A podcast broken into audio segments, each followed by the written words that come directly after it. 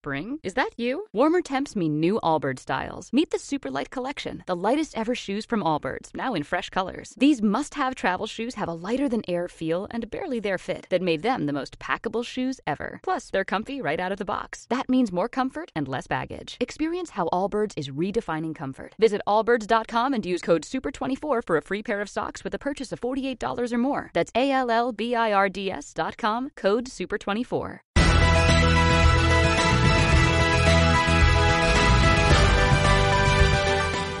Bienvenidos a Alarma Económica, la sección sobre economía eh, para estado de alarma sponsorizada por Acción Liberal, para conocer todo aquello que no les cuentan los medios en materia económica.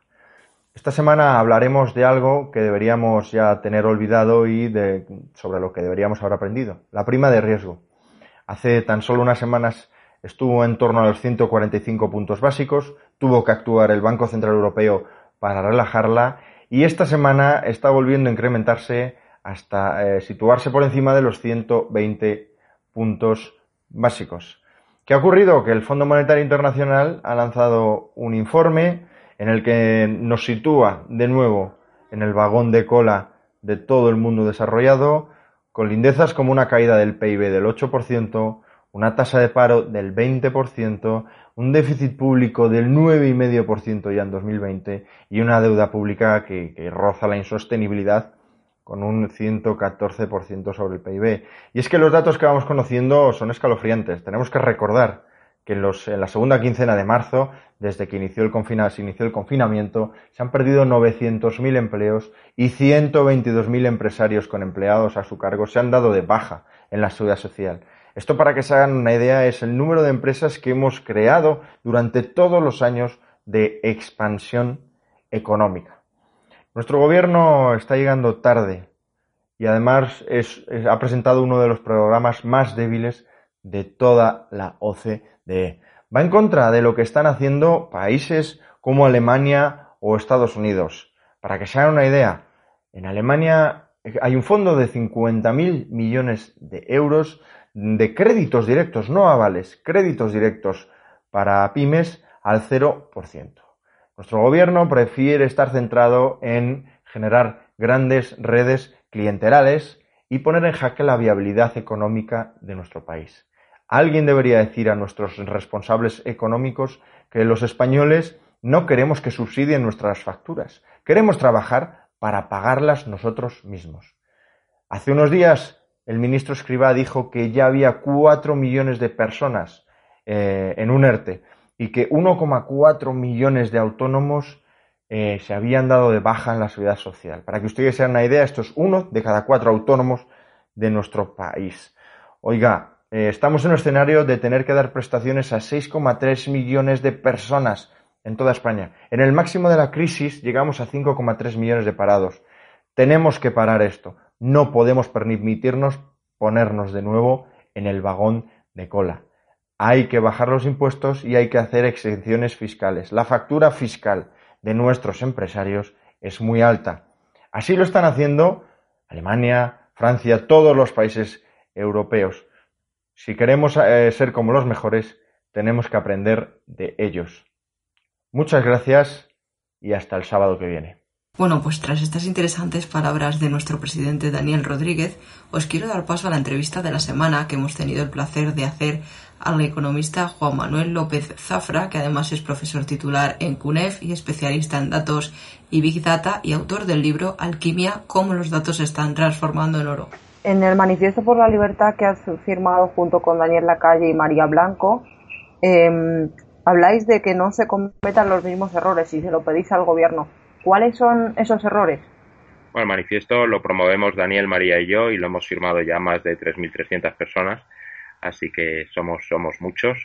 Eh, los errores pues son básicamente los que tienen que ver con eh, encauzar, tratar de encauzar la crisis hacia una, una respuesta eh, presupuestaria donde la política fiscal carece completamente de, no, está presente en ningún sitio. La política fiscal supone en este caso seguir cargando la recuperación sobre las clases medias, sobre los autónomos, sobre las rentas del trabajo y en absoluto sobre el Estado.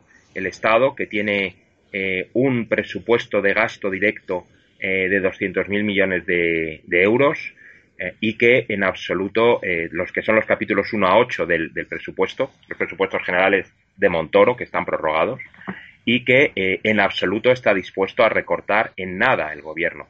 Pensemos simplemente en los 15 millones de fuera de presupuesto que ya ha entregado a las operadoras de televisión privada, los mil millones de presupuesto de televisión española, eh, los ciento y pico millones de, gasto de subvención a los partidos políticos. Eh, así, bueno, pues vamos sumando partidas y, evidentemente, pues lo que observamos es que hay muchísimo gasto espurio que se podría, eh, se podría dedicar a la recuperación económica. Es decir, nosotros no estamos planteando en absoluto una salida vía austeridad, sino que lo que estamos planteando es una vía, es una salida vía ahorro de gasto absurdo. Es decir, desviar los gastos que ya están presupuestados hacia el mantenimiento de las clases medias, de los autónomos, de las empresas, de los empresarios, de todas las clases, que, de todos los españoles que necesitan, que vamos a necesitar ahora en una situación a la que vamos de, en mi opinión, más de 7 millones de parados en un plazo bastante breve, eh, donde vamos a necesitar de todos los, de todos los españoles. Te referías a lo de recortar eh, o, cambiar el gasto y no, y, no gastar en, partidas espurias, en, esa, en, eso entra la fiscalidad, el, eh, asumir un gasto para, para poder bajar los impuestos autónomos y pequeñas empresas. Evidentemente, nosotros lo que planteamos, entre otras cosas, aunque no está explícitamente en el manifiesto, pero sí está trabajado, manifiesto lo suficientemente general como una defensa de la libertad y no se entra en detalle que tenemos por otro lado eh, establecido eh, y calculado, pues eh, por ejemplo hay una partida que, que, ha establecido el gobierno de 100.000 millones de euros para, para avales que tenemos que ser todos conscientes que la última línea de, avales que, que, estableció el gobierno de Zapatero tuvo un default del 83%, es decir, los españoles tuvimos que apechugar con ese 83% de, de aval del Estado. Eh, nosotros creemos que sería mucho más valiente eh, asumir de esos 100.000 millones, asumir directamente al menos una parte directamente como default, entregarlo como gasto, retirar una parte, la parte equivalente del presupuesto y, por ejemplo, dedicar 12.000 millones a eh, el pago de la cuota de autónomos durante un año, ahí tendríamos 12.000 millones, que es un 12% de la línea de avales, y aproximadamente unos 35.000 millones a reducir el impuesto de la renta de las personas físicas eh, al 50% durante un año. Eso supondría otros 35.000 millones adicionales. Entonces estamos hablando de 47.000, así para empezar, que supondrían pues es un 47% de la línea de avales. Entonces nosotros creemos que se pueden buscar esos 47.000 millones o al menos una parte de ellos, buscarlos en el presupuesto para que el déficit no crezca como se va a pretender. Porque lo que vamos a conseguir es aumentar el déficit a niveles del 120%, eh, perdón, de la deuda a niveles del 120% y el déficit se va a disparar a unos entornos absolutamente inasumibles, inasumibles para esta generación e inasumibles para las generaciones futuras. Entonces, lo que hay que hacer es conseguir que el gasto que se va, que tenemos necesariamente que asumir, porque la situación es excepcional, es evidente que este mensaje de gasto público no, encaja muy bien en, en, la ideología liberal, pero estamos en una situación absolutamente excepcional. Y una situación excepcional significa que tenemos que dar respuesta con medidas excepcionales. Pero esas medidas excepcionales que podemos aceptar que sean vía gasto público, lo que no pueden ser es añadir al enorme gasto público que tenemos ahora mismo. Hay que buscar partidas en las que recortar para poder hacer frente al, eh, al, problema al que nos vamos a enfrentar. ¿Va España directa a pedir un rescate a Europa, como plantean algunos analistas? El problema es que eh, todas las economías, el problema del rescate es que todas las economías van, van a necesitar prácticamente todas, van a necesitar ser rescatadas, con lo cual no va a haber dinero para el rescate. Quiero decir, eh, eh, a ver, Alemania tiene mucho más ahorro que nosotros, tiene mucho menos deuda pública que la que tenemos nosotros, tiene una economía mucho más sólida y evidentemente pues va a poder salir mejor de esta situación. ¿eh? Va a gastar muchísimo, pero va a poder salir mejor. Los países centroeuropeos, Holanda, le ocurre algo parecido. El problema somos los demás. El problema es Francia, el problema es Italia, el problema es España. Estamos hablando de, de, de, de, tres de las cuatro primeras economías de Europa que van, a, vamos encaminadas a unos déficits, a unos niveles de deuda enormes. Entonces, ¿a quién se rescata? ¿Quién rescata a quién? Ese es el gran problema, que es que estamos pensando que nos pueden rescatar y yo lo que no veo es dinero para el rescate. Pues claro, la, única posibilidad sería mediante emisión de eh, eh, monetización de, de las deudas, que el Banco Central Europeo se dedicase a comprar directamente deuda en el mercado, que monetizase absolutamente todo, generando, por tanto, una situación eh, desde el punto de vista monetario bastante insostenible. Entonces, bueno, pues yo no sé si vamos directos a un rescate. Lo que sé es que vamos a una situación completamente nueva. Eh, completamente nueva porque no es un tema puntual de una Grecia, de una España, de una Italia, eh, sino que somos todos y todos a la vez, no por etapas. Entonces, eso es una situación que no hemos vivido hasta ahora y, por tanto, tendremos que estar muy atentos a ver cómo se resuelve. Porque luego hay que sumar el resto de países no europeos, claro, todo lo que es la periferia, todo lo que pueda ser Estados Unidos, el problema en, el sudeste asiático. O sea, que es que no podemos centrarnos solo en nuestro entorno, sino que tenemos que ir bastante más allá. Y con una inundación de papel absolutamente brutal a nivel de Europa es muy probable que nos impongan de cara a los próximos cursos económicos eh, unos recortes en los gastos para intentar cuadrar al máximo posible el déficit e intentar reducir la deuda. Eh, ¿Crees que el Partido Socialista y Podemos serán capaces políticamente de, aplicar estos recortes o que intentarán pasar palabra de alguna manera, subir los impuestos o cómo lo pueden no, por supuesto. A ver, eh, son absolutamente incapaces eh, no porque técnicamente no puedan, sino porque ideológicamente no coinciden con esa perspectiva. Es obvio el caso de Podemos, que siempre ha estado en contra de las políticas de austeridad, de austeridad, y el PSOE, que sí ha aplicado recortes ahí donde ha gobernado, los famosos recortes en la sanidad de Madrid, donde se han producido es en la sanidad andaluza, mientras ha estado gobernando el PSOE, eh, con María Jesús Montero eh, de, consejera de Sanidad, por otro lado. y entonces, bueno, pues eh, aunque el PSOE puede, eh, tiene gente, y Podemos por supuesto que también tienen gente técnicamente preparada para llevar a cabo ese tipo de, medidas, lo que no van a estar dispuestos es hacer ese, esos recortes, con lo cual, bueno, pues tenemos un problema muy serio desde el momento en que vamos a ser incapaces. Primero se le va a pedir una ampliación a Europa que la va a conceder, ¿eh? pero una vez que esa ampliación pase, estamos hablando de dos, tres años, el problema al que nos enfrentamos es que seguiremos con niveles de, déficit superiores al 5, al 7% y, van y, es, y es absolutamente insostenible. Entonces, bueno, pues nos enfrentamos con, con este gobierno, nos enfrentamos a un problema muy serio porque no está dispuesto a, insisto en, en, la idea, no se trata de recortar por recortar, que esa puede ser una idea en bonanza bastante interesante, sino se trata de recortar allí donde no es necesario, ¿eh?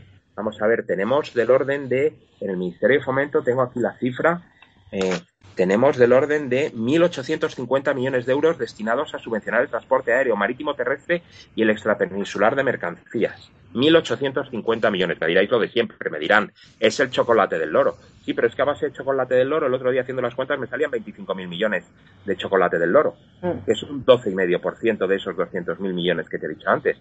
Es decir, yo creo que eh, hay partidas en las que recortar para poder dedicarlo a realmente ayudar a, no pisotear a las clases medias, a que las clases medias puedan tener dinero en el bolsillo para salir antes de la crisis y no en Hacienda, para que los, autónomos puedan volver al trabajo sin tener que pensar en que tienen que pagar una cuota que cuesta al año dos, eh, 12.000 millones de euros. Entonces yo creo que hay dinero donde recortar para poder hacer las políticas sociales que son absolutamente imprescindibles ahora mismo.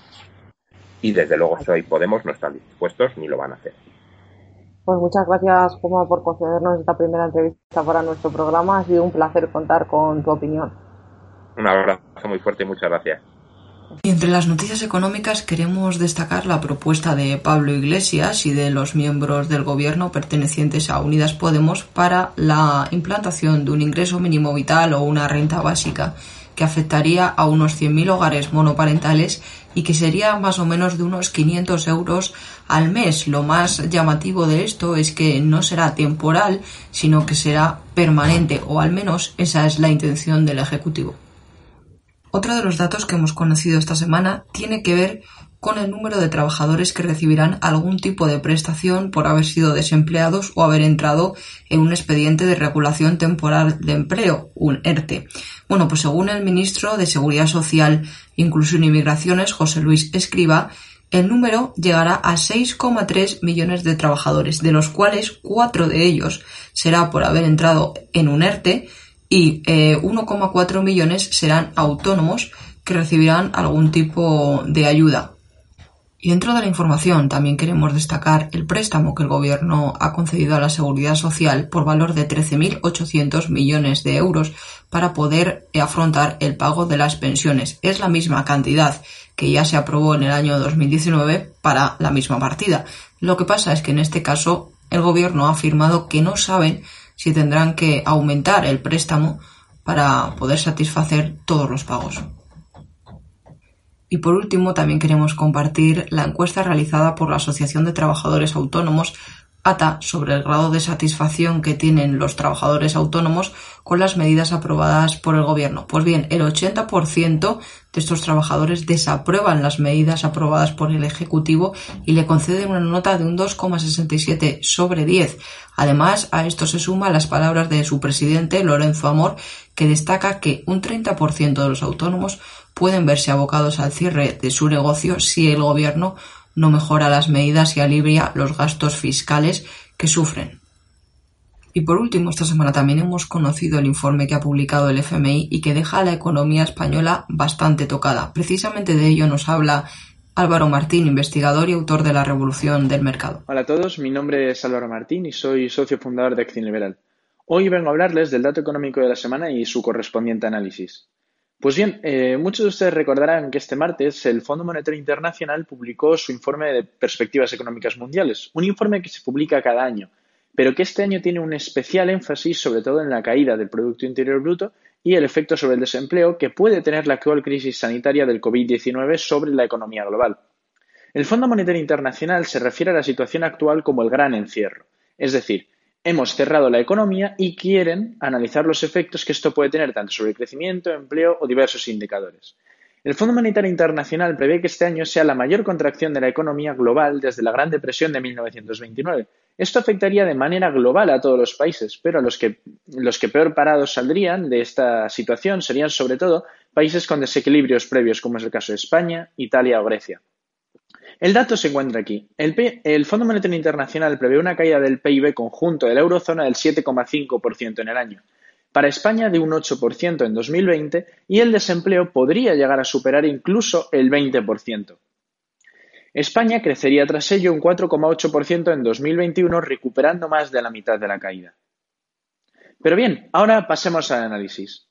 ¿Por qué son España, Italia y Grecia algunos de los países más débiles frente a esta desaceleración o esta gran depresión económica? En primer lugar, tenemos que fijarnos en los desequilibrios y en la grave situación de incertidumbre económica que España ya sufría previamente a la depresión.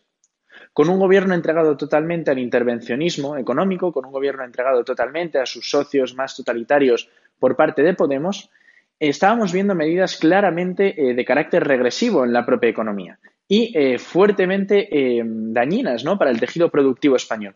En esta situación, un shock externo asimétrico como es el COVID-19, ya que no afecta igual a todos los países, y vemos que mientras algunos países como Austria, los ciudadanos ya están pudiendo empezar a salir a la calle y ya están pudiendo empezar a comprar y pudiendo empezar otra vez a revitalizar la economía, en España seguimos encerrados. Pero es que la propia estructura económica española garantiza que esta crisis vaya a ser de órdago en nuestro país. Vamos a ver algunas de las principales vulnerabilidades de la, economía española. En primer lugar, eh, vemos una fuerte inflexibilidad del mercado laboral.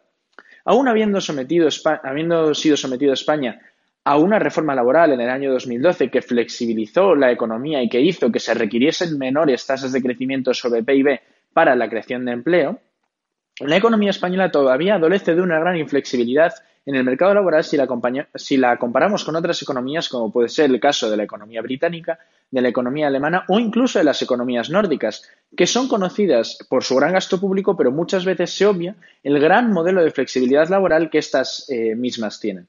También vemos unos altos desequilibrios previos a la crisis del COVID-19 en las cuentas públicas. España incrementó por primera vez su tasa de déficit en seis años y se saltó el objetivo que había fijado Pedro Sánchez con Bruselas en el 2%, llegando a un 2,6% de déficit público sobre el Producto Interior Bruto. Es decir, en más de 0,6% se saltó el, objetivo de déficit público pactado con las autoridades europeas.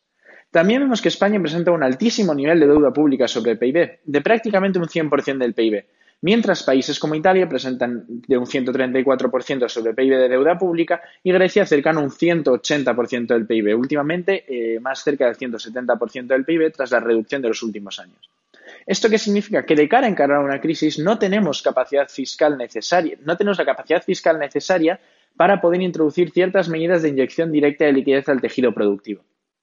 Esto lo que genera es que muchas empresas no solo se vean obligadas a paralizar su actividad durante un, periodo de tiempo definido, sino que se vean incluso obligadas a cerrar o a declararse en bancarrota ante la situación actual por no tener una disponibilidad de caja suficiente.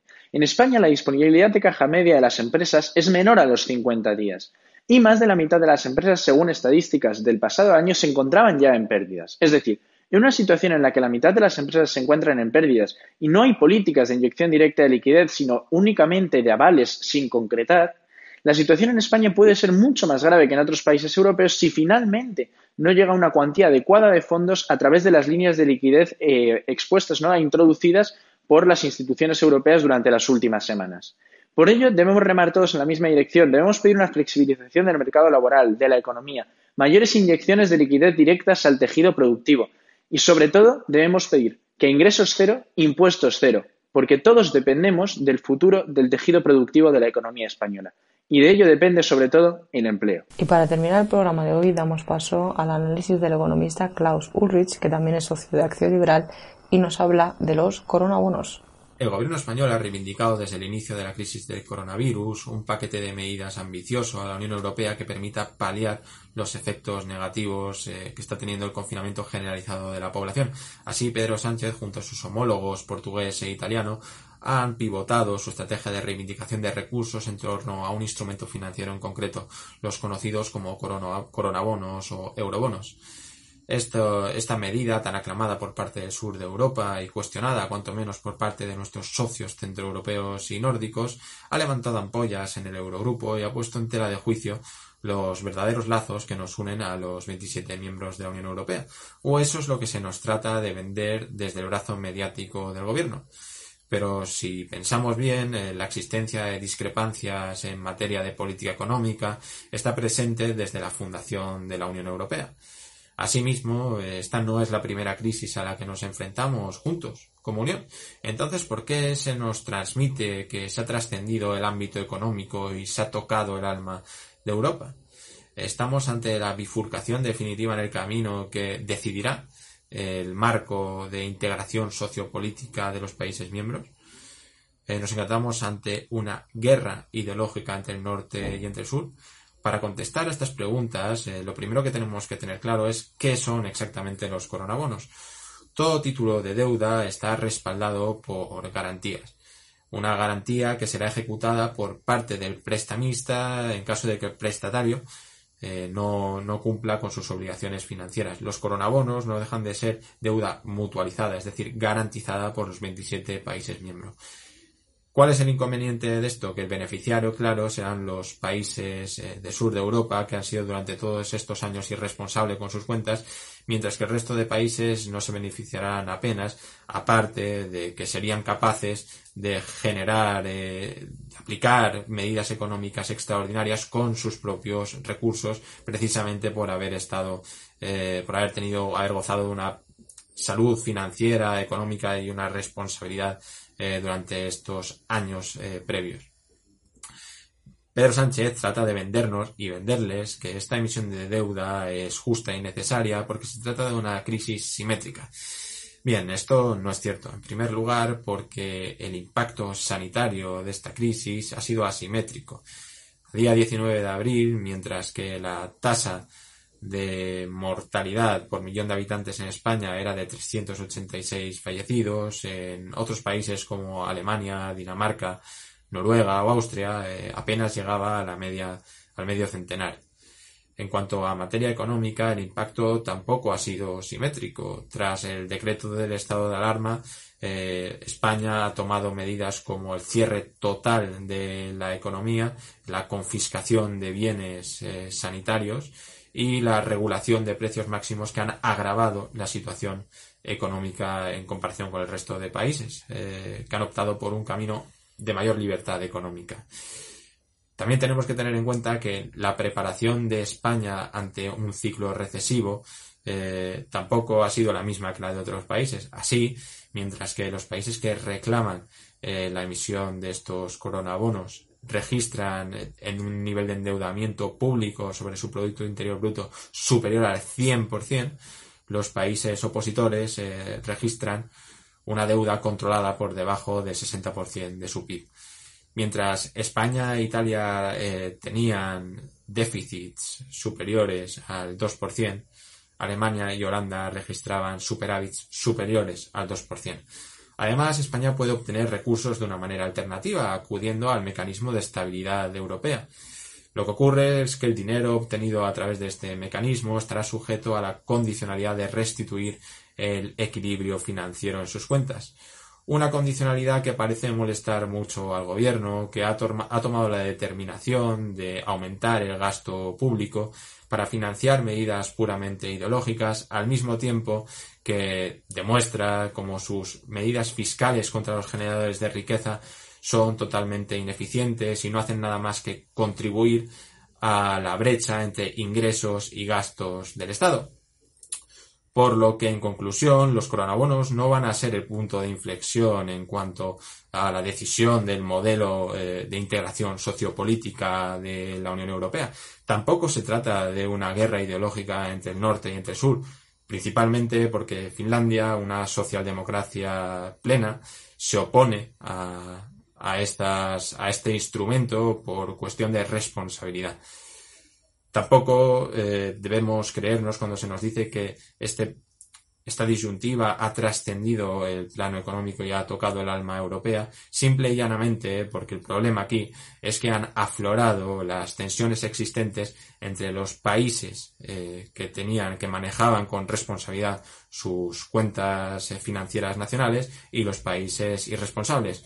Por lo tanto, si de verdad defendemos una Unión Europea justa, debemos eh, dejar de reclamar como país los coronabonos y empezar a reclamar diligencia en, en, la gestión de nuestras cuentas económicas. Bueno, y está aquí el programa de hoy. Muchísimas gracias por haber pasado este tiempo con nosotros y les esperamos la semana que viene con más información, análisis, opinión y entrevista.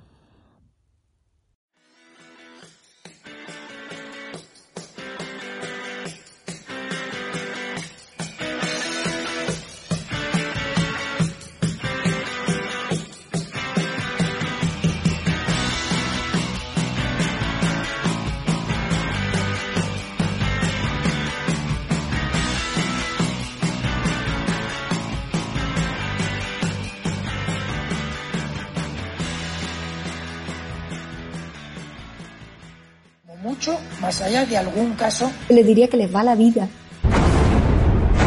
Pues un incremento de casos muy significativo. Cada decisión minuto a minuto está siendo la adecuada. No lo puedo explicar. Pueden sentirse protegidos. Esta es la situación que tenemos en la UCI. No conozco el detalle concreto del fármaco. Por referirme a lo que estaba contando. Se tratan de test fiables, homologados. Ya no tiene punto de retorno. La obligación del gobierno es gobernar y gobernar significa decidir. No dormiría por la noche, junto con el 95% de los ciudadanos de este país que tampoco se sentirían tranquilos. Dame los telediarios, uno de los dos telediarios al día.